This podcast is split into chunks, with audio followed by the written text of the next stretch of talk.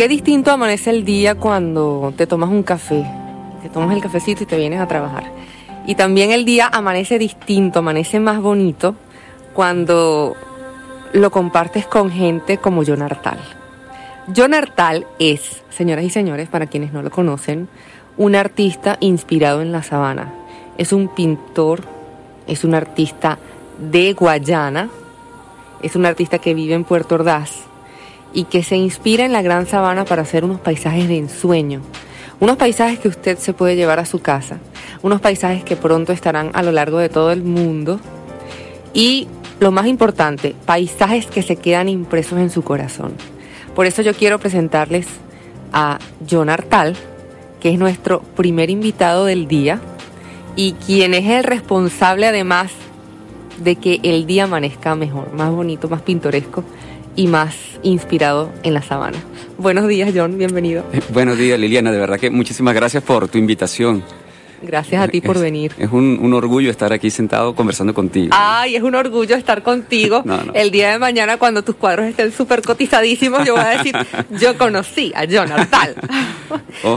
ojalá no lleguen a estar tan, tan cotizados, porque si no, es más difícil poderse ver, ¿no? Uy, bueno. no quiero llegar tan lejos, sí. Bueno, que llegues a donde tengas que llegar. Sí, así es mejor. Ya has llegado a muchos sitios y eso es lo importante. Y lo importante es llegar para quedarse.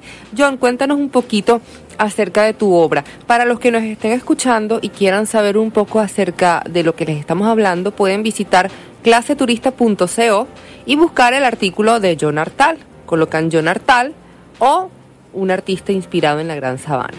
O la Gran Sabana como inspiración, que es como se llama el reportaje. Cuéntanos un poquito de tu técnica, en qué se basan tus cuadros, por qué te basas y te inspiras en la sabana.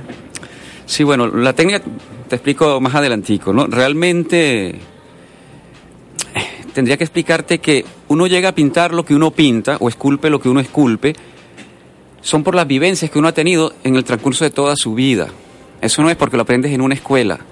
El nivel de exigencia es algo que te lo va enseñando la vida. De hecho, yo llegué en alguna etapa de mi vida hasta hacer bloques, bloques de cemento. Imagínate. Hicimos trabajos muy duros con mi familia, cortamos árboles, cortamos árboles para hacer cabañas. Eh, a riesgo inclusive de perder la vida, porque me acuerdo de algún caso donde algún árbol nos cayó muy cerca y quedamos atrapados debajo del árbol, ¿no? Aguantados por otras ramas, otros árboles. Entonces todo eso te llena de vivencias, de día a día. Por supuesto, te estoy hablando de esa historia, eso fue en la Gran Sabana, ¿verdad? Donde nos fuimos a hacer una gran aventura con familiar y queríamos hacer un pueblo modelo en Venezuela, cosa que se nos hizo a la final. sí, en bueno, más allá de Santa Elena, era realmente en Peraitepuy, Vía y Cabarú, ¿no? Como a 70 kilómetros de, la población más cercana. Para llegar al Roraima. No, porque este es Peraitepuy de Icabarú. Vía, vía Icabarú. Ah, Pero por supuesto que tiene una, altura en la zona más alta de la sabana. Imagínate. Y tienes unas vistas y tenemos unos tepuy que se llama, uno se llamaba Peraitepuy justamente, de ahí el nombre.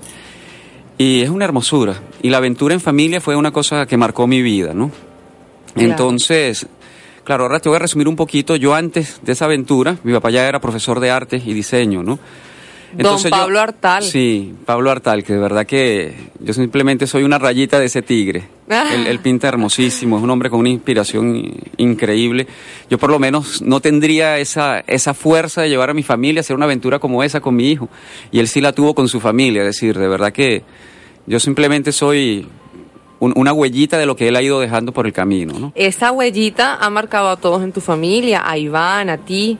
Iván Artal, que es tu hermano y que es dueño de una de las, de las ah, agencias de viaje más reconocidas en Santa Elena, Ruta Salvaje. Sí, así es. Bueno, total que entonces todo ese escenario fue inspiración, ¿verdad? Me llenó de amaneceres, de lugares hermosos, e incluso yo llegué a estar sentado frente a la cabaña, había una loma y veía la, montaña y cómo eran las distancias en la sabana y decía, qué cosa tan hermosa, qué difícil debe ser poder pintar eso ya, ya era una curiosidad que yo tenía, ¿cómo podría pintar esto que se ve así? ¿Es posible llegar a degradar? Porque la naturaleza degrada todo. Y entonces, ahí ya comenzó a trabajar mi mente en relación a lo que hoy en día es mi arte, ¿no? ¿Cómo lograr hacer algo parecido a lo que yo veía en esas caminatas? Entonces, seguí trabajando, fue construcción, pero a todo lo que hacíamos, perdón, le poníamos el toque artístico. Si hacíamos una puerta, de repente esculpíamos un tucán. Ay, qué bello. Entonces, todo estaba lleno de arte. Los techos, lo que inventábamos, porque era una forma de, no teníamos más nada que hacer, no veíamos televisión, no escuchábamos ni siquiera radio. Y este es el resultado, señores. Sí, entonces. no es tan malo. De, verdad que las neuronas se nos, a todos nosotros, se nos fueron por el camino de la, de la creatividad. Y con las herramientas que ya habíamos tenido de haber vivido en diferentes ciudades, de hecho desde Caracas hasta Margarita en un pueblo, que era uno de los pueblos más antiguos de Margarita, que la gente no sabe. ¿Cuál? Muy poca gente, se llama Guaymeque.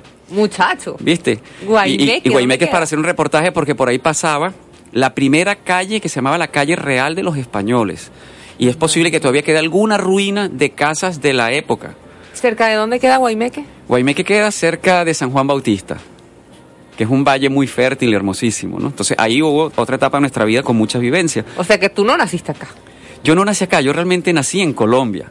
Ok. Eh, el, asunto es que a mí me trajeron de muy chiquito. Yo llegué a los tres años de a edad. Los tres años. Ya tú eres venezolano reencantado. Y yo no conozco mi país. A mí cuando me preguntan, bueno, yo lo que conozco es que yo nací en Cali porque lo tengo en los papeles, pero y tengo algunos pequeños recuerdos de mis primos alguna vez que fui de vacaciones, algún tiempo que estuve allá y fue muy bella esa etapa de niñez, pero realmente mi vida, mis amigos, mi prima, sí, porque desde kinder yo estoy aquí. Claro. Este es Entonces mi país. es este, sí. Y, a mí me cuesta mucho decir que yo soy colombiano, no porque yo tenga pena de ser colombiano, de hecho, ser colombiano puede ser un gran orgullo porque tengo una familia hermosísima allá, pero el orgullo para mí, sí, sí, yo como es arepa, yo como todo lo de aquí, es decir, mis amigos, mis amigos eran margariteños, pero pero de los margariteños margariteños. Ñero. Sí, pero no del margariteño, del peñero, ese ñero margariteño, ah, ¿verdad? Sino el conuquero que ese es otro margariteño que casi ni siquiera va al mar. Oye, vale, tenemos que hacer un reportaje de esto, de ese margariteño. es un, es un espectáculo, sí. Bueno, y eso fue una cosa muy bella, conocer a esa gente, gente de pueblo con una Qué sabroso, que te deja una riqueza espiritual que no la tiene nadie, es increíble. Sí, sí, de verdad que. Una cosa que te, que te Una cosa hermosísima. Que te, de, una buena manera te amarra a esa tierra. es, increíble. Pero fíjate como nos hemos ido por tantas cosas para explicarte que yo soy artista, pero realmente. es, que eso. es el arte. Si me preguntas las técnicas, las técnicas sencillamente van saliendo solas. ¿Por qué salen solas? Porque creo que conversé un poquito contigo de eso, que yo, por ejemplo, cuando quería lograr una degradación, porque no la quería hacer con pistola, es decir, en el mundo del arte eso no ha gustado mucho, hoy en día sí es aceptado, pero antes no era aceptado. Entonces yo decía, ¿cómo degradar impecable una obra? Entonces comencé con diferentes tipos de técnicas, la pintura se me secaba muy rápido, por ejemplo, y como mis cuadros eran un poco más anchos de lo normal, entonces empecé a recurrir a ver qué le agregaba a los acrílicos para que me soportaran un poquito más. inclusive hasta ponía el cuarto muy frío y cosas como esas. Mm. En algunos casos para las degradaciones llego a usar reglas para que sean tan impecables. No puedo repetir un pincel más arriba de otro porque me deja una marca. ¿Cuántos lienzos gastas tú haciendo un cuadro? No, un solo lienzo. ¿Un solo lienzo? Sí, y, eh, y son muy raros los cuadros que realmente me salen mal y cuando un cuadro no, ya es una cosa que yo considero un caso perdido, muchas veces termina en una papelera. No vale, pero déjalos que cuando sean famosos esos cuadros van a ser bueno, A veces hay errores que el cielo no salió como yo quería, de verdad, o algo no salió como yo quería y digo, no, esto, esto no va para el baile, ¿no? Entonces tengo un nivel de exigencia alto cuando termino una obra. Si la obra tiene un mínimo de calidad para que a mí me llene. Claro. Cuando usted vea la obra de John Artal se va a dar cuenta que son tepuyes, es el Salto Ángel. Hay una obra espectacular que es el Salto Ángel y pareciera que hubiese una laguna agua debajo del, del, de la cascada, obviamente, y allí se refleja, o sea, él hace el salto ángel y abajo hace el salto ángel reflejado.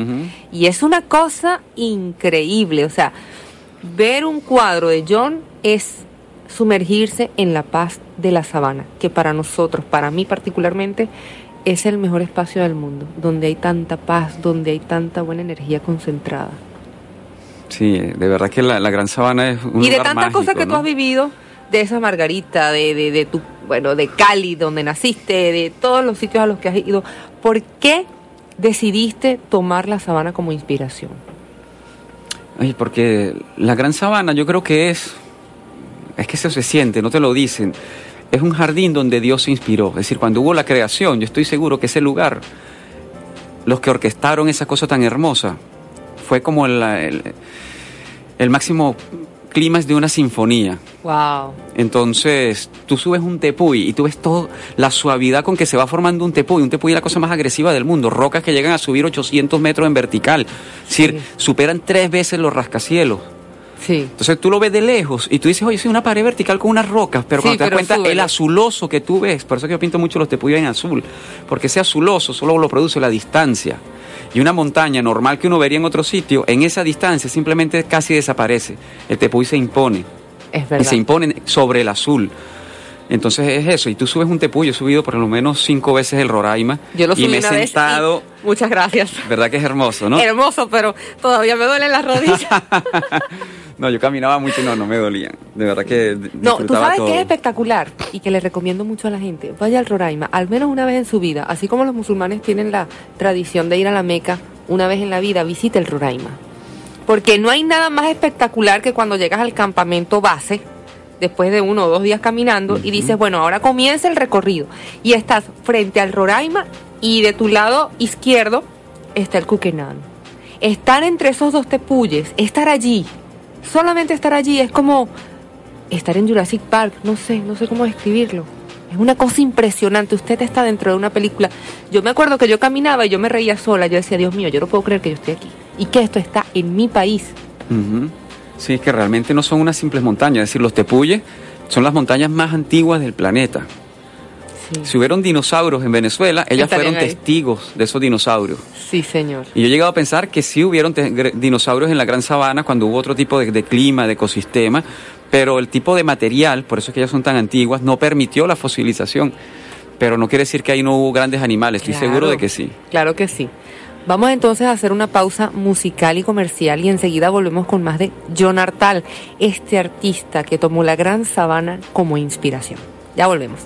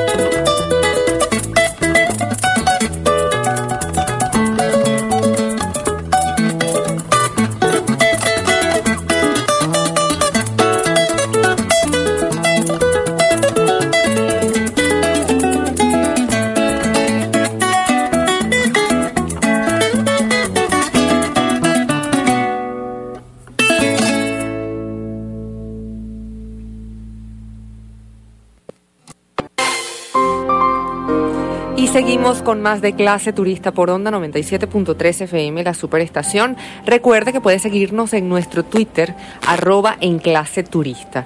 Y estamos con John Artal, un artista 100% universal, inspirado en la Gran Sabana. John, nos decías, nos hablabas acerca de un poco del motivo por el cual escogiste la sabana como la inspiración para tus cuadros, pero nos gustaría también que nos hablaras un poquito de la técnica y del tipo de arte al que pertenece eh, tu, forma pues de pintar. Eh, ok, eh, realmente mi, técnica es, simple, es, acrílico, así se diría, sobre lienzo. ¿Verdad? Que estela con un... Ni tan fácil, porque el acrílico, como acaba de decir, se seca muy rápido y puede ah, ser un dolor de cabeza. Es correcto, ¿no? Pero bueno, eso es lo que yo utilizo como materiales básicos, ¿no? Eh, pinceles, sí, decirte que pinceles uso cualquier cantidad, incluso algunos los invento, puedo usar hasta cepillo de dientes para muchas cosas. Buenísimo, se hace una técnica de puntillismo buenísima con el cepillo de dientes. Sí, yo a veces salpico cosas con cepillos y cosas así, ¿no? Algún efectivo que quiero unas florecitas en algún punto, cosas como Quiero que la gente crea que yo sé de arte, diciéndolo del cepillo de dientes, es lo único que sé. Uno muchas cosas, ¿no? En el camino vas, haciendo cositas, a veces puede ser algún trapito para suavizar algo, un pañito yes lo uso mucho siempre húmedo para limpiar alguna manchita o inclusive para suavizar alguna pintura. Eh, bordes de pintura. Uso muchas reglas y paso un pañito para suavizar los bordes. Eh, en cuanto al estilo, ¿verdad? Que ahí sí iría, yo me considero como paisajista, pero no entre los paisajistas convencionales, yo soy paisajista moderno. Me gusta un poco lo minimalista. A veces pienso que simplificar el paisaje sin tanto detalle es mejor siempre y cuando logres profundidad con los colores, ¿no? que ser muy detallista, que también es válido. Hay parte de mis cuadros que a veces rompo el esquema y hago mucho detalle, pero no lo utilizo siempre, es lo menos frecuente, ¿no? En mi estilo. John, ¿y al lado de tu cuadro qué quedaría bien? Es decir, imagínate un cuadro, ¿cuánto llegan a medir tus cuadros aproximadamente? Son cuadros grandes. Sí, bueno, los cuadros míos, el, estándar que yo más utilizo es 1,83 de ancho por 65 de, de altura esa, es la, medida normal de ellos. Y hago otros que son inclusive de 2.44. Imagínate. Que es la otra medida que también utilizo con o sea, cierta al frecuencia. De esos cuadros no coloque nada. y sí, las obras están pensadas un poco para que el motivo que de paso ha dado a ese, no solamente trabajo es elaborarlo, sino pensar qué vas a hacer, qué lugar quieres pintar, porque parte del trabajo está en pensar. ¿Cómo hace uno para seleccionar un cuadro tuyo? Es decir, ¿en qué se tiene que, que, que basar? Porque de repente yo veo un cuadro y me fascina, pero digo, esto lo voy a poner en la sala de mi cuarto, eh, en la sala de mi cuarto, óyeme, en la sala de mi casa o en la pared de mi cuarto. Pero entonces, o el cuadro puede quizás no combinar o no cabe, qué sé yo. ¿Cuáles serían? No sé si es una pregunta válida. No, sí, totalmente válida. No, la gente cuando me compra una obra, muchos me dicen, mira, de verdad que yo tengo un mueble de tal color o quisiera qué color me conviene. Otros ya saben qué color, quieren cuadros en azul o quieren un cuadro con toque anaranjado. Y ellos ven lo que tengo, ¿no? Algunas veces hago algo pensando en ese cliente porque no lo tengo. Mm, claro. ¿Entiendes? Pero yo prefiero pintar sin, sin que sea encargo una obra. Exacto. Que vean lo que yo tengo colocado en mis paredes y que si algo les gusta se lo lleven, ¿no? Un poco más así. Ahora, la idea de un cuadro realmente, ojalá que eso me pase a un futuro no muy lejano, no es que tú decores lo que tú tienes con un cuadro. Claro. Sino que lo demás ayude al cuadro, porque es que realmente lo que hay de más valor en, en tu sala va a ser el cuadro. Por supuesto. ¿Entiendes? Porque un mueble puede ser una belleza, pero un mueble se hace en serie. Puedes cortar 10.000 maderas igualitas al mismo tiempo, cortar tantos cueros al mismo tiempo y mandarlos a coser y todos los muebles quedan igualitos. Pero una obra de arte es una cosa única. Única. Que ni siquiera a veces el mismo artista lo podría hacer igual dos veces. ¿Y qué, hay que, qué criterio hay que tener para seleccionar una obra de arte? Yo creo que una obra de arte debe ser algo que cuando tú la ves te llene, te guste. Digas, esa es. Sí, porque de verdad. No importa si no combina, esa el, el, arte en el fondo es una sensación. Ahora, ¿con qué logra la sensación? Puede ser como Picasso, que lanzaba unos espatulazos impresionantes, que la gente dice, ay, eso lo hace hasta un niño. No, no, yo siempre he dicho a la gente que eso no lo hace un niño, porque esa forma, esa soltura de tirar la espátula, de combinar los colores, el equilibrio que hay en el color, es brutal. Claro. Y cuando tú conoces un poquito de la historia de Picasso, tú sabes que él en alguna época pintó rostros y pintó paisajes, pero como el mejor de los paisajistas. Entonces detrás de esos colores hay un hombre que conoce mucho de color. Entonces yo mismo quisiera hacer un Picasso como los hace Picasso y estoy seguro que no podría ni llegarle cerca. Entonces. Pero él no podría llegarle cerca a John Es posible que no. Porque es algo muy personal. Sí, es, es, que por eso, cuando tú logras desarrollar algo en el arte, no es fácil que te copien. cierto. ¿Entiendes? Y cuando tú estás haciendo algo bueno, vas a tener mucha gente que trata de hacer algo parecido o igual a lo tuyo. Entonces yo sé que ya va a haber gente que va a tratar de hacerlo como lo estoy haciendo yo, pero uno también evoluciona. Es verdad. Y yo ya estoy pensando, por ejemplo, que yo voy a ir modificando un poquito mi paisaje, estoy tomando unas nuevas ideas y estoy trabajando en eso. Ay, excelente. Me gustaría mucho eh, tener contacto con, con tu obra más adelante y, bueno, volverte a entrevistar. Las personas que quieran contactarte, John, mm, ¿por dónde lo pueden Sí, hacer? bueno, Teléfonos, Twitter, Sí, la, página la- web. La, la mejor forma de contactarme es realmente a través de mi celular, ¿no? Eh, lo puedo decir, ¿verdad? Claro, por Ok, supuesto. es 0424 0424 909 909 50 56. 5056. Perfecto. ¿Y algún correo electrónico? Sí, bueno, tenemos una página que no está actualizada, ¿no? Pero ya pueden darse una idea de las, de las obras que, que yo tengo y van a ver también lo que hace mi papá y fotografía de mi hermano, que es arteartal.com. arteartal.com. Oye, no me había dado cuenta de esa similitud entre las palabras arte y artal. Ujú. Sí, es que. Artal, Artal es un apellido muy interesante, ¿no? Porque Sí. Artal, ¿verdad?